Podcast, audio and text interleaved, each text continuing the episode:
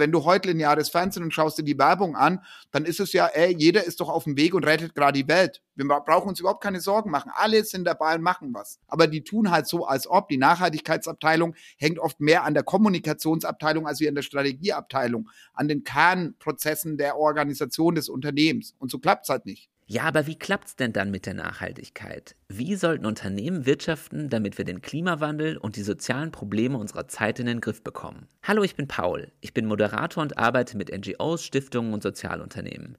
In meinem Podcast spreche ich mit spannenden Menschen aus meiner Arbeitswelt, die ihr noch nicht aus 99 anderen Interview-Podcasts kennt. Mein heutiger Gast heißt Markus Sauerhammer. Markus wollte eigentlich mal Landwirt werden, wurde er aber nicht. Dafür hat er 2017 das größte deutsche Netzwerk für Sozialunternehmen, den Cent e.V., mitgegründet. Seitdem gilt er als Experte für Sozialunternehmertum. Ich habe Markus in meinen Podcast eingeladen, um zu erfahren, ob es sich beim Sozialunternehmertum immer noch um ein Nischenthema handelt oder es mittlerweile um mehr geht. Verändern diese Unternehmen vielleicht gerade unser komplettes Wirtschaftssystem? Aber mal von vorn. So wie ich das mal ursprünglich verstanden hatte, sind Unternehmen doch dazu da, um ihren Gewinn zu maximieren. Erfolg haben heißt Geld verdienen. Wann ist denn dann ein soziales Unternehmen erfolgreich? Da ist erstmal die Frage, was ist es überhaupt und äh, was ist der Unterschied zu klassischen Unternehmen? Und ich glaube, da liegt es allein in dem Zweck, für das äh, Sozialunternehmen gegründet werden und das ist die Lösung einer gesellschaftlichen Herausforderung.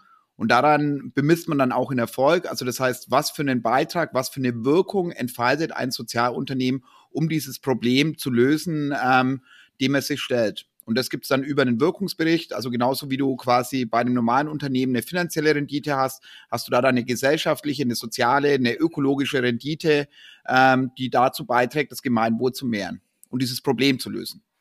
Und ist dann der finanzielle Teil bei Sozialunternehmen zu vernachlässigen? Sozialunternehmen leben natürlich nicht losgelöst von unserer existierenden Welt. Das heißt, ähm, das Geschäftsmodell, das Finanzierungsmodell ist da, um das Wirkungsmodell voranzubringen. Und von dem her muss es schon stabil sein. Also du musst am Monatsende ja genauso Gehälter zahlen und wenn du irgendwo Büroräume hast, deine Miete bezahlen. Und es muss sichergestellt sein, dass das reinkommt und dass du damit ein Wirkungsmodell voranbringst. Und es gibt welche, die funktionieren eher marktorientiert. Also das heißt, die haben genauso Umsätze und Gewinne und dann reinvestieren die die Gewinne in den Zweck im Idealfall. Aber du hast da dann auch, wenn du am Anfang Darlehen aufnehmen musstest oder dir irgendwo äh, anders Geld herholen wolltest, dann musst du das auch zurückzahlen. Also es ist nicht ganz so einfach. Du holst dir halt neben einem Geschäftsfinanzierungsmodell zusätzlich das Wirkungsmodell rein und äh, das merkt man ja schon, wenn wir darüber sprechen, dass das dann einfach auch ein bisschen höhere Komplexität ist. Aber mhm. um nochmal einen Unterschied auf den Punkt zu bringen, bei dem klassischen Unternehmen hast du den Gewinn als Zweck der Organisation, ist es Gewinne zu machen. Ja. Oft kann man auch wieder darüber diskutieren. Also die Welt ist nicht schwarz-weiß. Bei dem Sozialunternehmen ist es eine gesellschaftliche Herausforderung zu lösen und Gewinne oder Umsatz Geschäfts- und Finanzierungsmodell sind nur Mittel zum Zweck. Und jetzt ein Handwerksbetrieb, der Heizungen einbaut, äh, Wärmepumpen, der löst ja auch gerade ein ziemlich krasses gesellschaftliches Problem, würde ich sagen. Ist es dann Sozialunternehmen? Also da ist wieder die Frage, wo wir sagen, okay, wie genau definieren wir das? Da ist es ja, wir können jetzt europäische Definitionen und das Ganze runterbrechen. Für mich ist es in erster Linie, wo ich sage, okay, es geht nicht darum, hier irgendwelche Schubladen aufzumachen und zu sagen, die einen sind dann gut und die anderen sind böse, sondern klassische Unternehmen können genauso gesellschaftliche Herausforderungen lösen. Aber wenn ich sage, es ist mein primärer Zweck, dann muss ich das auch in meine Erfolgsrechnung mit reinnehmen. Und das ist für mich, wenn ich sage, ein Sozialunternehmen ist über diese Anfangsphase hinaus und ich mache dann keine Wirkungsmessung, kein Wirkungsmanagement und schaue mir an, wie ich in meinem, also wie ich mein Wirkungsmodell für die Lösung dieses Problems voranbringe, dann ist es halt, dass ich das vielleicht aus gutem Gefühl mache. Und wir hatten schon immer sozial verantwortliche Unternehmen. Die sind ja nicht schlecht. Ja. Die sind genauso gut wie ein Sozialunternehmen. Bloß bei einem Sozialunternehmen ist es die Mission, eine gesellschaftliche Herausforderung zu lösen. Das heißt, ich muss das auch in meine Managementwerkzeuge mit reinnehmen. Und äh, jetzt bei dem klassischen äh, Installateur, der Heizungen einbaut oder ähm, Solarpaneele verlegt, der hat halt meistens dann eine Gewinnrechnung und prüft jetzt nicht seine Wirkung. Wie viel äh, CO2 sparen wir ein durch meine Tätigkeit? Wie äh, hoch ist jetzt der Ökostrom oder was für Beiträge leiste ich da, um ähm, die Herausforderung im, in unserer Energie, gesamtgesellschaftlichen Energiebilanz zu lösen? Also da wenn du das als deine Mission machst, dann kann das genauso sein. Also du kannst mit jedem Geschäftsmodell ein Sozialunternehmen machen, du solltest aber dann wirklich das als Ziel machen, das ernsthaft verfolgen. Und dann merken wir gleich bei der Diskussion, es ist ein fließender Bereich, es ist nicht schwarz und weiß. Und ähm, da sind wir auf einem Weg, der, glaube ich, ganz spannend ist, weil wir als Gesellschaft, als globale Gesellschaft, aber auch als nationale Gesellschaft riesengroßen Herausforderungen entgegenstehen und Unternehmen genauso wenig Selbstzweck sind, wie es die Politik ist, sondern wir immer einen Beitrag leisten sollten, damit gesellschaftliche Herausforderungen gelöst werden und wir als Gesellschaft insgesamt einen Schritt vorankommen, uns weiterentwickeln, mhm. unsere Potenziale entfalten können, Probleme gelöst werden. Genau. Ich arbeite viel mit NGOs, Vereinen und so. Sind, die sind ja gemeinnützig und jetzt eigentlich gar nicht so gewinnorientiert. Ist es dann trotzdem auch als Sozialunternehmen anzusehen oder nicht? Also wir kommen jetzt in die äh, Diskussion, die heute noch zwischen Startups und klassischen Gründungen in der normalen Wirtschaft ist. Wo du sagst, was ist denn ein Entrepreneur? Und für mich ist dieses, wo ich sage, dieses unternehmerische Handeln ist, dass ich sage, ich nehme diese Herausforderungen, denen wir gerade gegenüberstehen, das gerade die brennendsten Probleme sind, nehme das in Fokus und versuche das unternehmerisch. Und für mich ist unternehmerisch das Gegenteil von unterlassen ich unternehme etwas. Ich sehe ein mhm. Problem, ich unternehme etwas, um dieses Problem zu lösen und dafür brauche ich ein Finanzierungsmodell. Und das Finanzierungsmodell kann am Markt funktionieren, aber wenn wir uns unsere jetzige Welt anschauen, also wenn du mich fragst, was die größten Probleme mit sind, dann ist es, dass wir am Markt ökologische und soziale Kosten externalisieren. Das heißt, wenn ich als Unternehmen in meiner Wertschöpfungskette Menschen ausbeute und ich gehe in irgendein Land, wo ich produzieren lasse, wo überhaupt keine arbeitsrechtlichen Voraussetzungen sind und habe sklavenähnliche Zustände, dann habe ich einen Wettbewerbsvorteil an diesem Markt gegenüber einem Unternehmen, das sagt, in meiner Wertschöpfungskette möchte ich, dass jeder fair entlohnt wird, ein gutes Leben möglich hat oder ökologisch, wo ich sage, okay, da habe ich einen Wettbewerbsvorteil, wenn ich ökologische Standards nicht mit berücksichtige, weil wenn ich die berücksichtige, dann wird die Produktion einfach teurer. Und das heißt, solange wir diese Dinge am Markt nicht berücksichtigen, können wir, und das versuchen ja manche, wo sie sagen, Social Entrepreneurship ist es nur, wenn es funktioniert, dass es sich am Markt selber finanziert. Und wo ich sage, wenn wir ein System haben, das so viele Probleme hat, und ich möchte dieses Problem lösen, dann müssen wir das, was momentan auf die Gesellschaft übertragen wird, auf andere Art und Weise versuchen zu verbessern. Und deswegen NGOs können auch Sozialunternehmen, Social Entrepreneur sein. Also für mich ist Social Entrepreneurship eher eine Haltung. Ich bin mittlerweile auch ganz viel an der systemischen Schnittstelle. Da geht es viel um Political Entrepreneurship. Also wie schaffst du Menschen, die nicht nur in dem politischen System funktionieren, sondern auch hier sagen, wir brauchen neue Lösungsinstitutionen, ähm, um hier strukturell etwas zu verändern.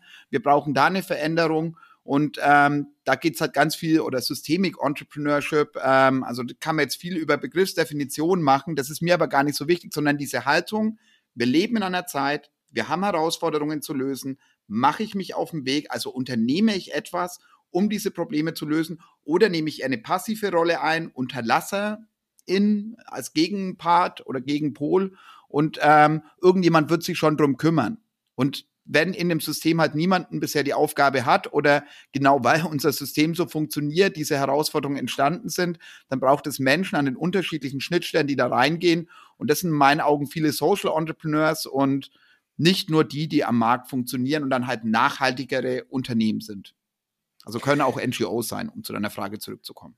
Wenn man ein System verändern will, ein System ist riesengroß ähm, und gerade so, wenn man sich die Unternehmen anguckt, dann diese ganzen dicken Konzerne, die jetzt nicht klassisch als Sozialunternehmen gelten. Sozialunternehmertum war in den letzten Jahren, Jahrzehnten eine Nische, äh, haben einige gemacht. Hast du das Gefühl, das System verändert sich? Auch die Großen spielen da mit? Also ich glaube, wir haben noch ganz, ganz viel Arbeit vor uns, aber wir sind an allen möglichen Stellen, dass sich Dinge verändern. Wenn du Wirkungsmessung, Wirkungsmanagement anschaust, du nimmst die EU-Taxonomie, dann hat sich das verändert. Wenn du die Zielsetzung anschaust, die ähm, SDGs der Vereinten Nationen, ähm, die jetzt quasi da sind, oder auch beim World Economic Forum, wo man sagt, das ist eigentlich eher das Gegenteil. Also das sind die Leute, die momentan oft die Probleme verursachen, die Herausforderungen ignoriert haben. Auch die machen sich auf den Weg. Also wir haben an vielen, vielen Stellen Aufbruch. Aber wir müssen auch realistisch sein, wenn wir uns in der Vergangenheit große Umbruchphasen anschauen, dann dauert es einfach lang.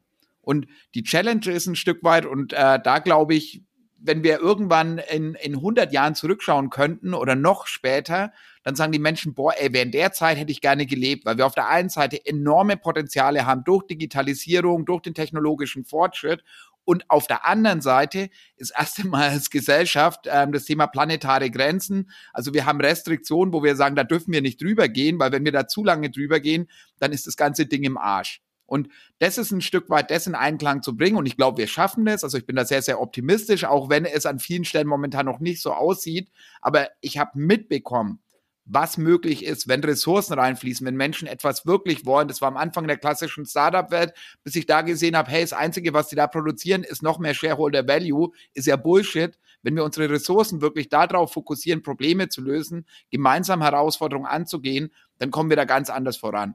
Und es werden nicht die Akteure sein, die momentan bremsen, die das prägen, sondern es werden Akteure von außen sein, weil Systeme einfach fucking stabil sind. Die kämpfen dafür, so lange erhalten zu bleiben, wie es nur geht. Und das sehen wir gerade an allen möglichen Stellen. Das heißt, diese Akteure sind oft diejenigen, die reaktionäre Parteien finanzieren, die Kommunikationskampagnen starten, die entgegen der wissenschaftlichen Fakten unterwegs sind und alternative Fakten, also wo ich sage, die eben nicht wissenschaftlich sind, versuchen zu etablieren. Und das sieht man an vielen Stellen, dass das System dagegen strampelt. Hatten wir aber genauso nach dem Buchdruck, Reformation, 30-jähriger Krieg und dann sind wir in die Aufklärung. Wir hatten es bei der Industrialisierung und wo wir zwei große politische Ideologien hatten und uns da in irgendwelchen Grabenkämpfen verloren haben. Und es hat immer das gleiche Spiel. Boah, du spannst einen großen Bogen. Ähm, aber gerade habe ich das Gefühl, keine Ahnung, die rechten Parteien, die, die gerade diese ganzen sozialen Sachen und den Wandel in Frage stellen, ähm, die sind in Europa und auch in den USA im, im Aufwind. Woher nimmst du da den Optimismus, äh, zu sagen, wir kriegen das hin, wir verändern dieses System, das Sozialunternehmerische wird sich durchsetzen? Einfach weil jetzt ein Handlungsdruck entsteht. Wenn wir im progressiven Lager anschauen, dann weiß es doch jeder ein bisschen besser als die anderen. Das heißt, wir haben viele Akteure, die unterwegs sind. Jeder überlegt sich, wie die Transformation aussehen muss. Und wenn wir ganz ehrlich sind, an vielen Stellen wissen wir es ja einfach nicht. Und da geht es jetzt darum, Pläne zusammenzulegen und zu sagen, okay, wie können wir denn neue Paradigmen schaffen? Ein neues Paradigma entsteht dann, wenn du dieses Chaos ein Stück weit sortierst und die Leute, die im Aufbruch sind, sagen, wir legen jetzt die Pläne übereinander, wir verzahnen die Dinge, wir kommen zu ganzheitlicheren Konzepten. Und jetzt entsteht erst ein Handlungsdruck. Das gestern zu verteidigen oder ins Gestern zurückzuwollen, das, was halt viele Reaktionäre dann machen und als Antwort verkaufen, ist ja nur der Mangel an Lösungen, die gangbar sind und gangbar scheinen für den Großteil der Gesellschaft. Und es wird herausfordernd, weil wir haben in Umbruchzeiten immer Menschen, die verlieren und die aus der Bequemlichkeit, aus dem Funktioniermodus herausgerissen werden. Also von dem her wird es eine anstrengende Zeit. Ich glaube, dass wir trotzdem vorankommen, weil das zurück überhaupt keine Lösung ist. 0,0 eine Alternative. Und da ist es halt ein Stück weit, fangen, an, fangen wir endlich an, uns ehrlich zu machen. Und äh, jetzt können wir zu meiner Auszeit kommen. Also ich habe mir viel Zeit genommen und bin wieder ein Stück weit in, in meine alte Blase, in die klassische Landwirtschaft, konventionelle Landwirtschaft eingestiegen, in äh, klassische Wirtschaftswelt, in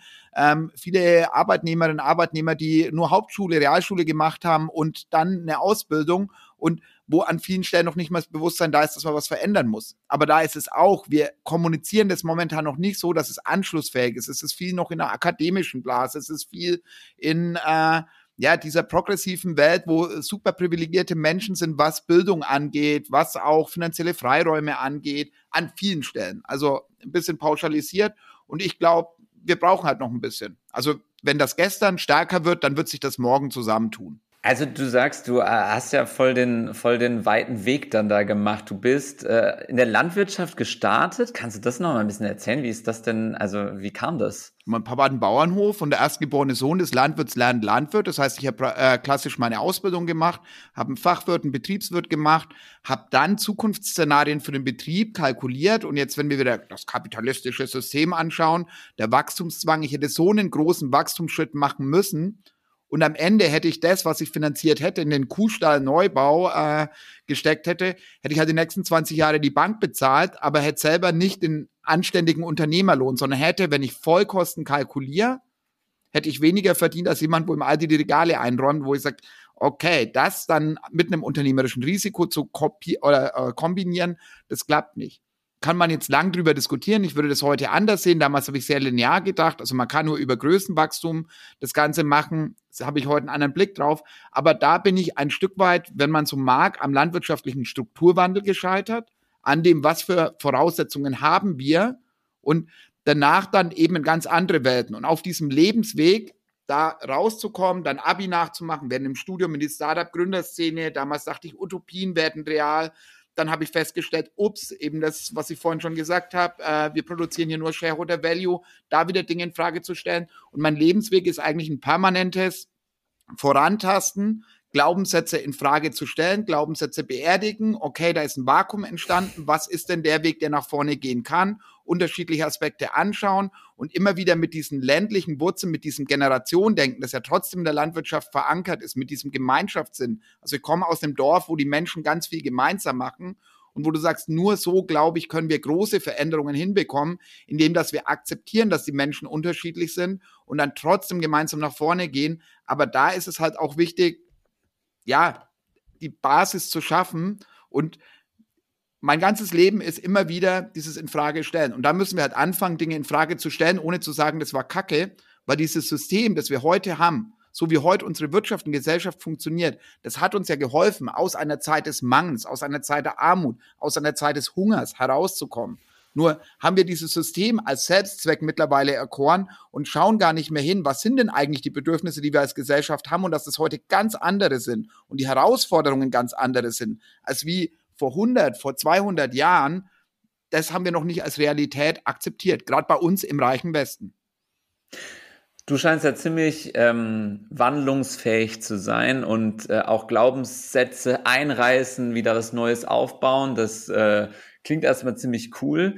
Wenn ich mir den ländlichen Raum angucke oder jetzt hier, ich sitze in München und fahre aufs Land, da wollen die Leute keine Glaubenssätze an, aufreißen oder niederreißen. Die wollen an das glauben, womit sie aufgewachsen sind und woran sie schon seit 60 Jahren glauben. Ähm, erlebst du da auf dem Land, dass die, dass sich da auch was tut, dass die Leute Bock haben, neu zu denken? Die Herausforderung ist, glaube ich, ein Stück weit größer, weil du in der jeweiligen Community, wo du groß wirst, also du bildest dein Umfeld ab. Und wenn ich dieses Glaubenssätze beerdigen anschaue, ist allererste Mal waren das Depressionen, wo ich hatte. Das würde ich, damals habe ich das so nicht eingestanden. Aber wenn du, also ich nehme jetzt das Bildungssystem, ich habe Landwirt gelernt, Fachwirt, Betriebswirt. Beim Betriebswirt haben die erzählt, es ist wie ein Studium. Ich habe einen super Betriebswirtsabschluss, aber als ich mich dann dagegen entschieden habe, einen Bauernhof weiterzumachen und habe mich beworben, habe ich nur Absagen bekommen. Ich habe mich gefühlt wie ein Versager. Alles, was man mir erzählt hat, das ist wie ein Studium, hat ja nicht gestimmt, weil ich nicht mal zu den Bewerbungsgesprächen eingeladen wurde. Ich habe eher aus Trotz das Abitur nachgemacht und dann studiert, weil ich mit den Optionen, die ich beruflich gehabt hätte, nicht zufrieden war.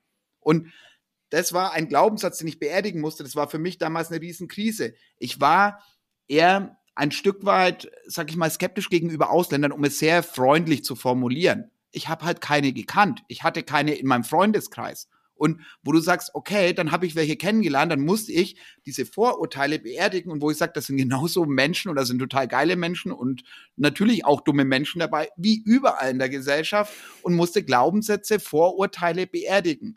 Und ich könnte jetzt noch ganz, ganz viele andere Beispiele nennen. Und jedes Mal ist es ein Schmerz, weil mit jedem Glaubenssatz, den du beerdigst, beerdigst du ein Stück deiner Identität. Und ja, und können das die anderen Menschen auch, so wie genau, du das jetzt und jetzt ist aber die Frage, hast. wo ich sage, zwischen, wenn du dann drüber nachdenkst, was die Werte sind und alles, was mich heute anleitet, das sind diese Werte, die aus dem ländlichen Raum kommen, dieses Miteinander, dieses für die Gemeinschaft einstehen, dieses Generationendenken. Und da ist es ein Stück weit, wir haben momentan eine scheinbare Wertediskussion, in, jetzt gerade die Reaktionären bedienen sich ja genau äh, dieser Werte, die wir schon immer haben und es muss alles so bleiben und äh, man, man greift eure Kultur an und das ist Bullshit. Die Werte sind eigentlich ganz andere, aber dafür müssen Glaubenssätze sterben. Und dieses Glaubenssätze sterben ist, glaube ich, dass wir das auf eine andere Art kommunizieren müssen, dass es eben genau darum geht, diese Werte zu erhalten, die da wichtig sind, die Leute wertschätzend abzuholen weil da ist es, oder was heißt abzuholen, äh, diese Wertschätzung entgegenzubringen. Also wir haben an vielen Stellen immer mehr, wo wir mit Feindbildern arbeiten. Und da ist egal, in welchen Teil der Gesellschaft wir schauen. Jeder glaubt, er weiß es ein bisschen besser und die anderen sind zu blöd, es zu checken. Aber da ist es sich gegenseitig zuzuhören, zuzuhören, was für Probleme haben die denn? Jetzt nehme ich wieder die Landwirtschaft. Wenn du deinen Kuhstall gebaut hast, du hast dir jetzt ein Darlehen bei der Bank geholt, du musst es die nächsten 20 Jahre abbezahlen und du hast eh schon immer einen Preisverfall bei der Milch gehabt und jetzt kriegst du einen Trend mit wie äh, Veganismus und der wird größer und der kommt auch an und auf einmal fangen deine eigenen Kinder an und werden Veganer, Veganerin und dann sagst du, boah, scheiße, äh, ich werde dieses Darlehen nicht zurückbezahlen können, ich habe hier eine Million äh, an Kredit aufgenommen und alles entwickelt sich gerade entgegen meiner Bedürfnisse, diese Familie, die ich habe, wieder das Geld abzubezahlen. Und da müssen wir uns halt ehrlich machen und müssen sagen, okay, wie kommen wir woanders hin? Oder ich, ich nehme ein, ein anderes Beispiel, um nicht beim ländlichen Raum zu bleiben, weil wir haben das im urbanen Raum und bei den Akademikerinnen, Akademikern ähm, genauso. Ich war bei einem großen Unternehmen, da hat der Leiter, also wirklich großes Unternehmen, das hat die Transformation in die digitale Welt geschafft, total super, Vorzeigeunternehmen ähm, und dann hat mich der Leiter Nachhaltigkeitsmanagement zu so einem Führungskräfte-Workshop eingeladen, wo er gesagt hat, hey, Markus, ich stelle die neue Nachhaltigkeitsstrategie vor, komm doch du mal mit und dann kannst du das noch mit Social Entrepreneurship und diesen anderen Entwicklungen in Verbindung bringen und dass wir da gemeinsam das vorstellen.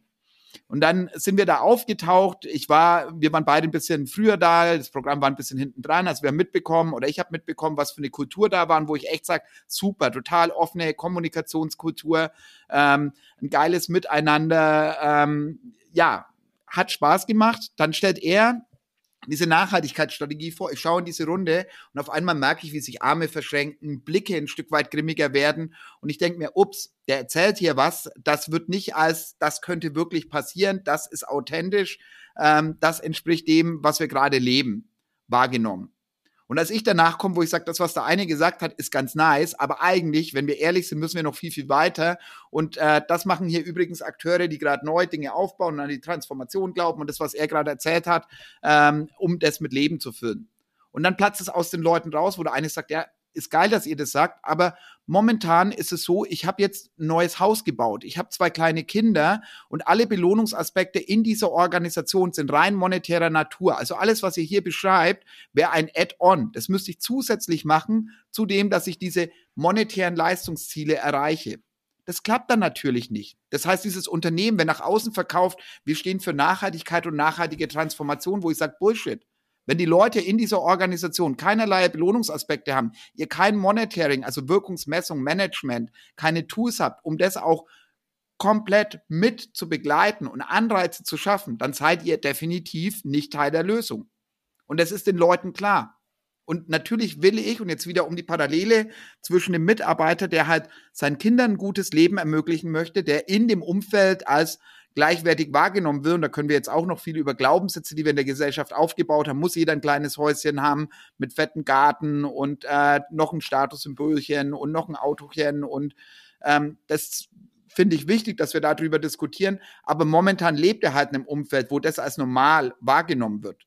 Und er lebt hm. dieses normale Leben. Und natürlich möchte ich meinen Kindern eine gute Ausbildung ermöglichen. Das heißt, ich lege da schon Geld zurück, wenn ich das als wichtig einstufe.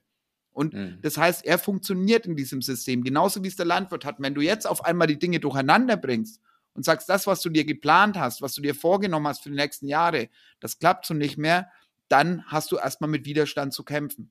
Und da müssen wir uns ehrlich machen und aufhören, mit dem Finger auf die anderen zu zeigen, aufhören, nach Schuldigen zu suchen, sondern zu sagen, hey, sag mir, was dein Bedürfnis dahinter ist, sag mir, was das Problem ist. Und dann als Gesellschaft, dass wir sagen, wie müssen wir Dinge reinbringen, um diesen Umbruch möglich zu machen, ohne dass zu viele Leute alles verlieren und ihre komplette Existenz in Frage stellen müssen. Soziale Unternehmen höre ich jedenfalls immer wieder stehen vor super vielen Hürden. Wie werden die denn, also wie werden die besser gefördert, um ja ein Social Business aufzubauen? Was bräuchte es da, um die Transformation zu gestalten?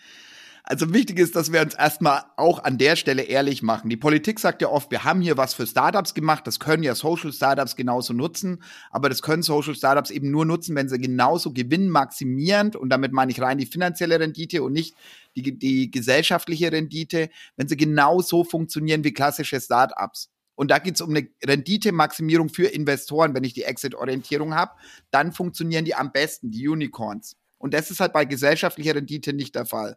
Das heißt, da sich ehrlich machen, dass es meistens nicht die passende Unterstützung gibt. Dass eigentlich eine andere Unterstützung gefördert wird und man möchte die in diese Richtung lenken, wie die, die momentan die Probleme verursachen, überspitzt formuliert und in Schwarz-Weiß-Denken formuliert, ist natürlich nicht eins zu eins so. Und von den Herausforderungen, also da passende Finanzierungsinstrumente zu schaffen, das ist die größte Herausforderung im aktuellen Social Entrepreneurship Monitor, der zweijährlich mittlerweile rauskommt, ist es halt, dass von den Top vier Herausforderungen vier direkt mit der Finanzierung zusammenhängen. Und es liegt daran, dass innovative Modelle für soziale, gesellschaftliche Herausforderungen, die nicht am Markt funktionieren, nicht finanziert werden und gleichzeitig die Akteure am Markt, die ökologische oder soziale Kosten, die sonst die Gesellschaft trägt, internalisieren und damit ja weniger Gewinn haben, auch nicht berücksichtigt und belohnt werden. Das heißt, wir haben in beiden Extremen des Social Entrepreneurship Spektrum eine Benachteiligung gegenüber bestehenden Akteuren oder gegenüber Akteuren, die ganz klassisch funktionieren. Also muss man denn weniger, muss man denn da weniger Gewinn machen, wenn man, wenn man sozial und ökologisch wirtschaftet? Ist das ein, ist das ein Automatismus deiner Meinung nach? Nö, ist es nicht, aber es ist viel, viel härter und da ist es halt, wenn wir am Markt, also da ist es ja immer, der Markt ist von politischen Rahmenbedingungen gestaltet. Und wenn die politischen Rahmenbedingungen sagen, derjenige, wo die Gesellschaft ausbeutet, die ArbeitnehmerInnen in der Wertschöpfungskette ausbeutet, der drauf scheißt, ob irgendwelche Umweltstandards eingehalten werden, der, diejenige wird bevorzugt, dann ist es für die anderen umso schwieriger, hier eine Wettbewerbsgleichheit hinzubekommen. Weil wenn du heute lineares. Fernsehen und schaust dir die Werbung an, dann ist es ja, ey, jeder ist doch auf dem Weg und rettet gerade die Welt. Wir brauchen uns überhaupt keine Sorgen machen. Alle sind dabei und machen was aber die ja. tun halt so, als ob. Die Nachhaltigkeitsabteilung hängt oft mehr an der Kommunikationsabteilung als wie an der Strategieabteilung, an den Kernprozessen der Organisation des Unternehmens. Und so klappt es halt nicht. Und auch da ist es ein Ehrlichmachen. Also mhm. ich finde es spannend, wenn du dir Baude Sport äh, anschaust, Antje von Drewitz ist eine tolle Unternehmerin. Ähm, und die sagt halt auch, wenn wir ganz ehrlich sind, also dieses Unternehmen hat sich auf den Weg gemacht, ein nachhaltiges Unternehmen zu werden. Es ist in einen ernsthaften Transformationsprozess eingestiegen. Und sie sagt, wenn wir ganz ehrlich hinschauen, wir sind immer noch Teil des Problems. Und das müssen wir klar benennen. Also da ist es wieder diese Ehrlichkeit zu sagen, Leute, hört zu, wir produzieren momentan ganz viel Schaden in unserer Wertschöpfungskette. Diese Schadschöpfung in der Wertschöpfung wird aber nicht angeschaut, die wird totgeschwiegen, da wird gesellschaftlich nicht drüber diskutiert und die Politik sagt immer, da können wir ja nichts verändern, das würde uns ja Wettbewerbsnachteile bringen. Dann müssen wir halt sagen, okay, an der nationalen Grenze, Carbon Border Tax ist zum Beispiel bei CO2 ähm, Carbon so Border Tax Idee, sagt was? Was ist das? Dass du an der Grenze, dass du sagst, okay, der reale Preis von CO, einer Tonne CO2, die emittiert wird, ist laut Bundesumweltamt weit entfernt von dem progressiven Think Tank, also eher eine staatliche Institution, sind 200 Euro je Tonne. Wenn wir aktuell eine Bepreisung von 25 Euro haben, dann haben wir ja immer noch 75 Euro, 80 Euro, die wir momentan auf die nächste Generation auslagern. Für jede Tonne CO2. Ja. Das heißt, momentan, wenn du sagen würdest, ich möchte wirklich CO2-neutral und nicht mit irgendwelchen billigen Kompensationstricks, sondern ernsthaft CO2-neutral in meiner Wertschöpfungskette arbeiten, dann hast du scheiß hohe Kosten im Vergleich zu einem Wettbewerber, der sagt, ich mache nur das, was der Staat gerade vorgibt. Das heißt, mhm. wenn der Staat das nicht verändert und wenn er die Leute weiter bestraft, die momentan schon weitergehen als wie das, was das Minimum an Voraussetzungen ist, dann kommen wir nie in den Transformationsprozess. Die Leute werden sich immer, die Etablierten, immer drüber beschweren, dass es zu viel ist. Und die Leute, die es aber anders machen, werden gegenüber denen benachteiligt. Und das sind auch die, die die mhm. größte Lobbystimme haben. Das sind die, wo momentan die meisten Leute arbeiten. Und es wird sich aber nicht verändern, dass mehr Leute in klimapositiven Unternehmen arbeiten, wenn die Rahmenbedingungen nicht, sich nicht verändern. Carbon Border Tax meint jetzt, dass du sagst, okay, an der Grenze machen wir, wir gehen einfach weiter, als international momentan Standard ist. Aber wenn Produkte jetzt aus anderen Ländern, die ja noch nicht den CO2-Preis höher besteuert haben, bei uns eingeführt werden, dann müssen die eine Abgabe bezahlen. Mhm. Dass unsere mhm. Unternehmen im Land keinen Wettbewerbsnachteil haben und dass die Produktion nicht abwandert und sagen, hey, wenn wir das jetzt vom Ausland einführen und wir produzieren in einem Land, wo, wo einfach eben wieder auf diese Umweltkosten, diese ökologischen Kosten, das ja im Endeffekt reale Kosten sind. Also wir müssen ja dann das was Stürme verursachen, das was die Dürre nach sich zieht, das müssen wir als Gesellschaft alles zahlen. Zu großen Teilen hat die nächste Generation oder der globale Süden, aber das sind real existierende Kosten. Nur mhm. in der Wertschöpfungskette nicht berücksichtigt und da braucht es politische Rahmenbedingungen, dass sich das verändert und dann kommt es ganz von allein und dann dürfen die Gewinne machen und sollen Gewinne machen und ganz ehrlich, wenn, wenn diejenigen, die klimapositiv, also um jetzt nur dieses eine Beispiel, die positiv auf die Gesellschaft wirken und die Umwelt wirken, wenn die Unternehmen höhere Gewinne machen, super geil. Also wenn ich mit Weltrettung und mit noch mehr Weltrettung Geld verdiene, lasst uns da bitte ideologische Mauern einrahmen. Die Leute sollen auch ein anständiges Einkommen haben. Die Frage ist, ob wir dann den Luxus, was wir momentan auch als erstrebenswert in der Gesellschaft, also da ist es wieder über gesellschaftliche Narrative, was ist Wohlstand? Ist es Wohlstand, mehr Besitz als Selbstzweck, als Statussymbol anzuhäufen? Für mich irgendwo exklusiv irgendwas zu haben und am Schluss dann einen viel, viel höheren Fußabdruck zu haben als andere oder ist es eine ganz andere Art von Wohlstand? Und da finde ich es spannend. Wir haben am Anfang vor dem Podcast ja schon ein bisschen, du wohnst jetzt in einem Haus, wo mehrere Leute zusammen wohnen. Ich bin hier in eine Platte gezogen. Ich finde die Platte viel, viel geiler als irgendwo einen Hof, wo ich sage, ich habe hier tausende von Quadratmetern, ich muss mich drum kümmern. Ich bin nur noch in der Verwaltung von dem Eigentum äh, gefangen. Und äh, ja, wenn ich das als Selbstzweck habe, weil ich dann anderen erzählen kann, ich habe mehr und weil ich anderen sagen kann, schau her, das habe ich alles, dann fein für mich ist es mittlerweile, wo ich sage, mir tun die Leute leid, die sowas vorne hintragen und das als Wohlstand nehmen. Und das heißt nicht, dass ich es denen aberkennen will, aber als Gesellschaft sollten wir uns wirklich fragen, das, was dann auch mehr Schaden verursacht und was mehr Ego-Nummern sind am Ende, sollte es belohnt werden im Vergleich zu denen, die halt das anders machen. Mhm, das geht ja auch so in die Richtung von Luisa Neubauer hat ja neulich diesen, diesen Pitch da gehalten, cut the bullshit. Also geht aus den ganzen Scheißjobs raus und äh, macht was Vernünftiges, äh, löst gesellschaftliche Probleme, gehört dann nicht auch zu der Wahrheit dazu, dass es eigentlich ganz viele Unternehmen überhaupt nicht mehr braucht, also weil die einfach Sachen produzieren, die Geld bringen, aber doch eigentlich überhaupt keinen gesellschaftlichen Nutzen haben, oder? Und ganz viele ähm, Bedürfnisse doch auch künstlich geschaffen sind und wir brauchen nicht so viel Klamotten, wir brauchen nicht, wir brauchen keine dicken Autos. Also ich weiß es nicht, das wäre jetzt meine Meinung. Wie siehst du das?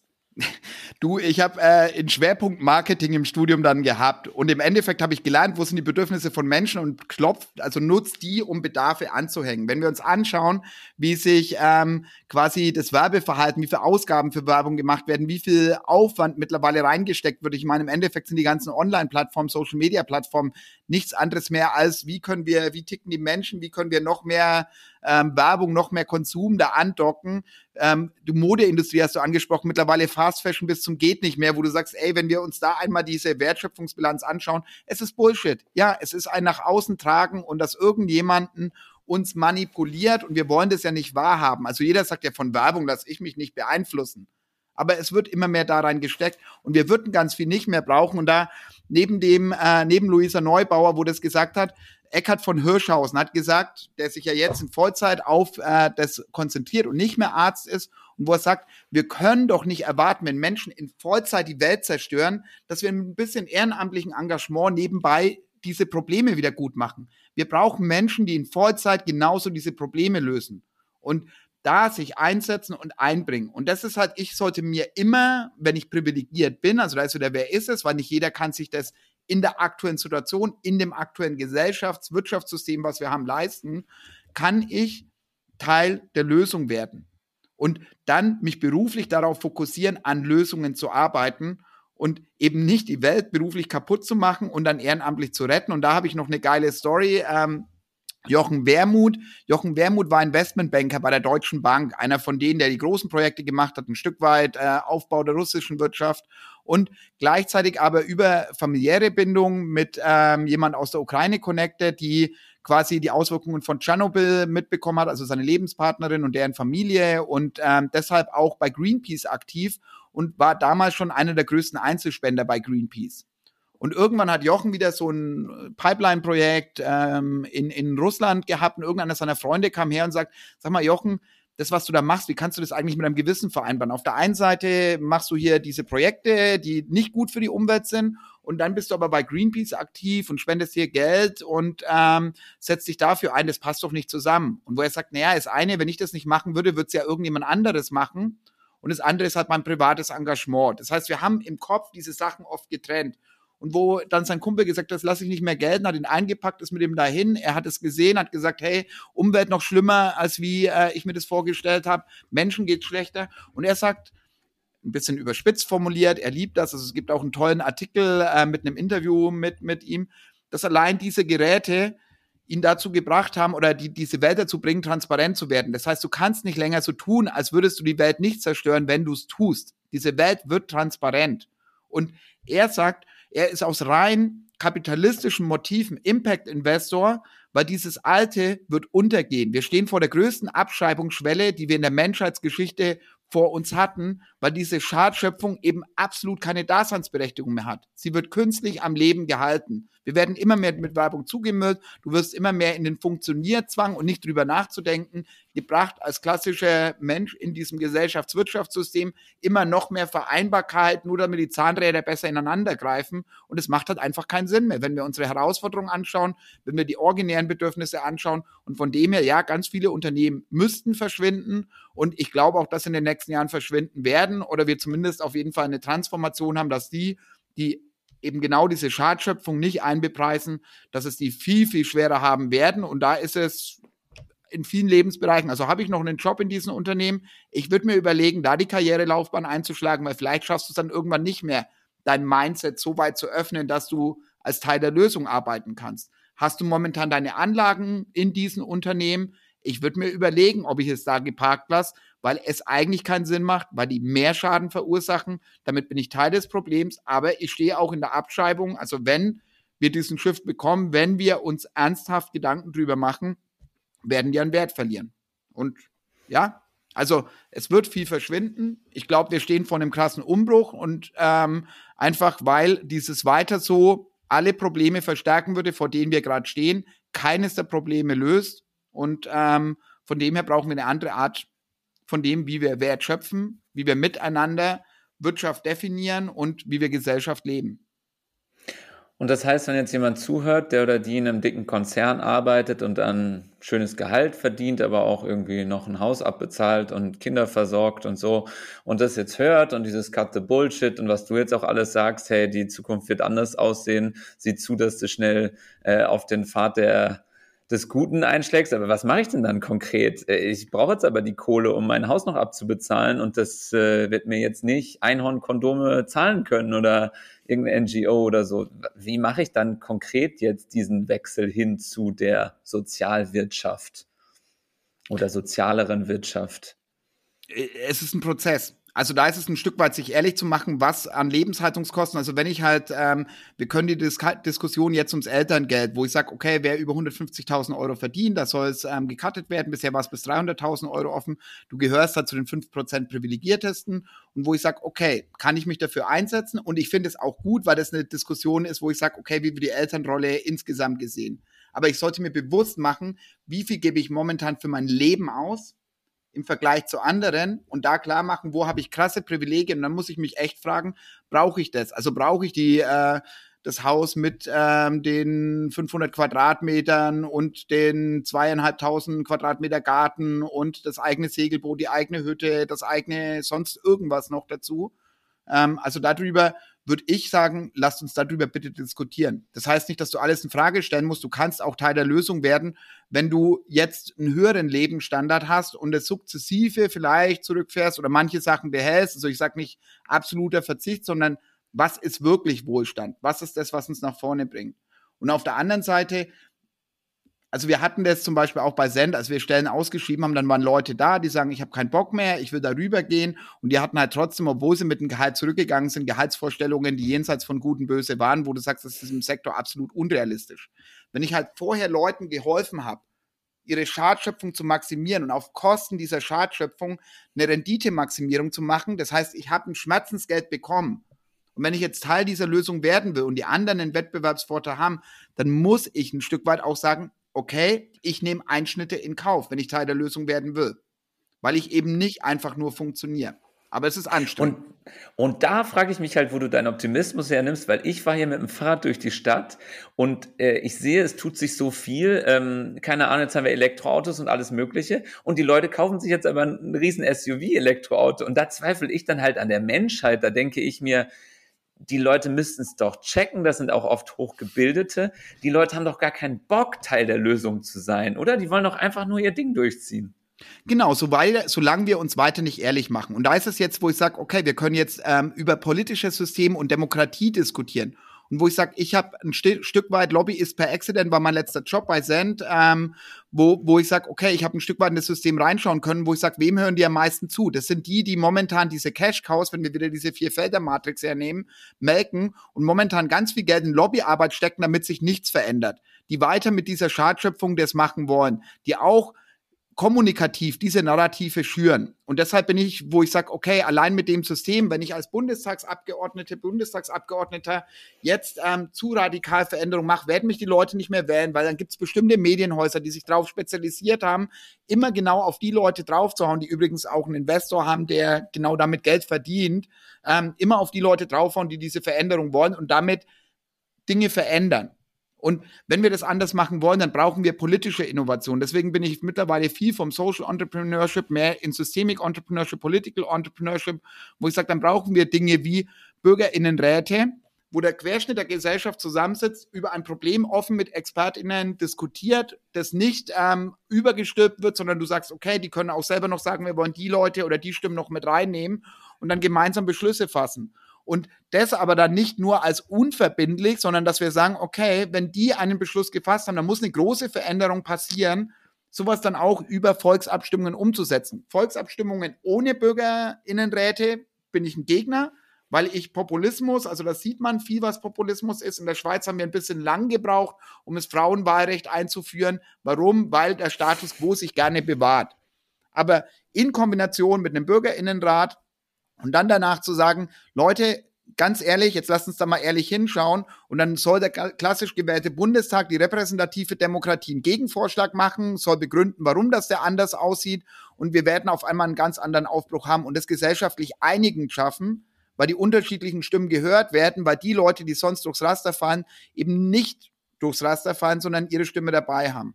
Und da ist es, also politische Innovation, mehr QuereinsteigerInnen in die Parteien bringen, Brand New Bundestag machen sowas.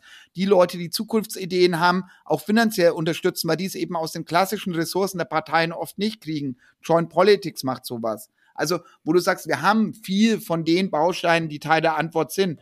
Ich teile dann Pessimismus, wenn ich mir den Status quo anschaue. Und ganz ehrlich, als ich am Anfang nur in meine alte Welt eingetaucht bin, am Ende war ich ein Stück weit resigniert. Und ich war ernüchtert und habe gedacht, boah, scheiße, so viele Leute setzen sich noch nicht überhaupt damit auseinander, dass sich was verändern muss. Und das wird nicht funktionieren. Und gut gebildete Menschen, die auf einmal den Status quo so verteidigen, also genau dieses ähm, immer noch mehr und nur dann ist es gut und immer noch mehr für mich und gar nicht anschauen, wo stehe ich eigentlich, wie privilegiert bin ich innerhalb der Gesellschaft um dieses immer noch mehr zu verteidigen. Aber da ist es wieder das, was ganz am Anfang war, radikal ehrlich machen. Wir müssen uns gegenseitig zuhören und da brauchen wir andere Konstrukte, andere Maßnahmen, um das zu tun. Und nochmal, wenn man dann sieht, was die Ergebnisse sind. Es gab ähm, einen Bürgerrat ähm, Klima.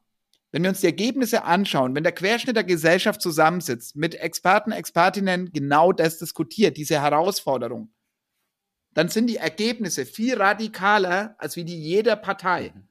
Weil wir die Faktenlage einfach ewig lang ignoriert haben, weil es anstrengend ist. Also vor 50 Jahren kam der Club of Rome, hat die Grenzen des Wachstums deutlich aufgezeigt, wir können so nicht weitermachen vor 40 äh, Jahren die erste Klimakonferenz, vor 25 Jahren in Rio insgesamt Nachhaltigkeiten, wo die Welt zusammengekommen ist, das diskutiert hat. Und jetzt müssen wir uns halt langsam auf den Weg machen. Und da brauchen wir andere Instrumente. Und wenn wir uns da nicht auf den Weg machen, dann werden wir ins Autoritäre abrutschen. Dann wird es Gäste noch strampeln, aber es wird keine Antworten, keine Lösungen bringen. Von dem her bin ich zuversichtlich, dass wir uns auf den Weg machen, auch wenn der Weg anstrengend wird. Ultra anstrengend. Du bist ja jetzt gerade in so einem Umbruch, wie ich das jedenfalls von außen ähm, miterlebe. Du warst vorher bei, bei Cent, bei dem äh, Netzwerk für soziale Unternehmen und bist da jetzt rausgegangen. Wo ist denn jetzt dein Hebel, den du gerade siehst? Ich höre schon ganz viel Politisches raus, Systemisches. Können wir dich jetzt bald im Bundestag erwarten oder was ist dein Plan? Dann würde ich ja wieder im System funktionieren. Also das ist, was viele dann immer als logisch, du musst nach der Macht streben, um dann selber Teil äh, des Systems und da Dinge zu verändern. Ich glaube daran, dass wir systemische, strukturelle Innovation brauchen und an den Sachen, ähm, da fokussiere ich mich drauf. Und ein bisschen ist es, ich liebe es, Möglichkeitsräume zu schaffen, wo du sagst, dass die Veränderung überhaupt stattfinden kann. Also ich kenne so viele Leute in der Transformationsblase, wo ich sage, die sind viel cleverer, die haben viel geilere Ansätze, die äh, brennen noch viel mehr für die Details. Für mich ist es, wo ich sage, das Grobe ein bisschen schubsen und schauen und Raum schaffen und dann ähm, die Möglichkeitsräume schaffen. Und das ist das, wo ich dran arbeiten will. Und das eine ist, wie können wir der Zukunftsstimme mehr sag ich mal, Strahlkraft geben. Also wenn du jetzt die Stimme der Wirtschaft anschaust, dann ist es halt immer DIHK und BDI und das sind diese alten Wirtschaftsnetzwerke, die den Status quo verwalten, wo größtenteils ähm, die x-te Generation, die noch den Cash abmelken, mit drin ist und auf der anderen Seite diese Zukunftswirtschaft, Bundesverband Nachhaltige Wirtschaft, Cent, ähm, die Gemeinwohlökonomie. Diese Netzwerke sind alle zu klein, Stiftung Verantwortungseigentum und, und, und, und äh, haben noch eine zu leise Stimme und da mehr Allianzen zu schmieden. Wie können wir da besser zusammenwirken? Wie können wir schaffen, dass wir da mehr Raum kriegen und die Dinge umsetzen können? Und das ist ein Stück weit, was ich an der Schnittstelle Politik mitbekommen habe dann müssen wir im progressiven Lager auch ein Stück weit uns professionalisieren und sagen, was braucht denn das aktuelle System, um überhaupt in den Transformationsmodus zu kommen? Wie können wir unsere Kommunikation, dass die Menschen auch außerhalb des begreifen und denen klar wird, wenn ich jetzt eine Partei wähle, die sich nur von denen, die quasi noch länger Schadschöpfung maximieren wollen,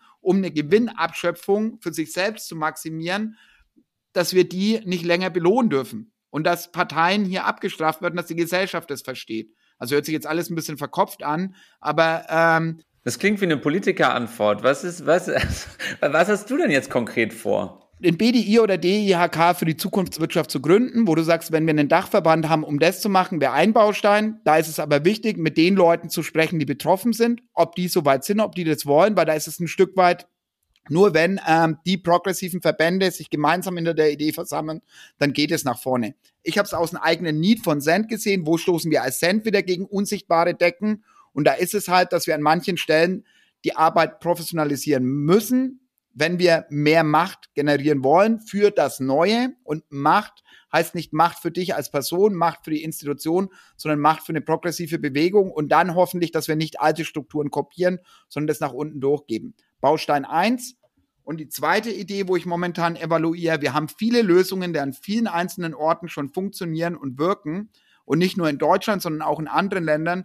Wie schaffen wir es, dass das Rad nicht permanent neu erfunden wird? Weil wir haben, der Anfang der ganzen Social Entrepreneurship Bewegung war viel Heropreneurship, also das sind die Heldinnen und Helden und die lösen jetzt ein Problem. Und wenn ich mir die neue Generation anschaue, dann ist es viel mehr Collective Impact dass Menschen zusammenkommen und sagen, okay, lasst uns gemeinsam Dinge anpacken und lasst uns anderen äh, quasi die Lösungen kopieren, übertragen und es weitergeben. Und das ist halt ganz spannend, wenn wir in die Vergangenheit schauen. Ähm, nach der industriellen Revolution sind genauso die Innovationen entstanden. Es waren Genossenschaften, es waren Gewerkschaften, es waren die Wohlfahrtsorganisationen, die als kollektive ähm, Bottom-up-Bewegungen entstanden sind. Ähm, auch die Sozialversicherungen waren damals ähm, Genossen, ähm, äh, Genossen sage ich schon, äh, Gesellenvereine, wo sich die Leute zusammengeschlossen haben und gegenseitig abgesichert haben und dann ist Krankenversicherung ist, Arbeitslosenversicherung, ähm, Unfallversicherung, die Sachen sind alle draus entstanden.